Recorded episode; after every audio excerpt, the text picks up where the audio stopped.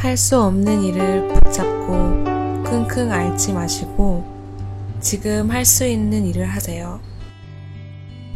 할 수 없는 일을 붙잡고 고민하느라 정작 지금 할 수 있는 일조차 해결하지 못하고 미루는 경우가 참 많습니다. 특별한 일이 생기는 법은 사실 간단합니다.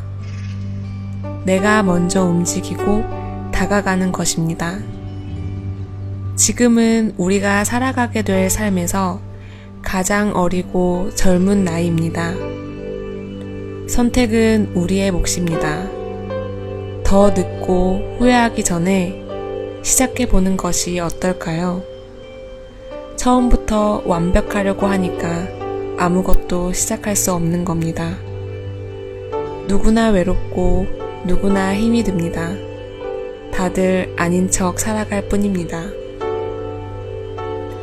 돈 없다는 말, 힘든다는 말, 입에 달고 살지 마세요. 맨날 돈 없다고 힘들다고 노래를 부르는데 누가 만나고 싶어 하겠습니까? 지치고 힘들 때 그동안 수고한 자신을 위해 선물을 주세요. 맛있는 음식, 사고 싶었던 선물로 자신에게 너무 인색하지 마세요. 그동안 지친 맘이 다시 힘을 낼 수 있습니다.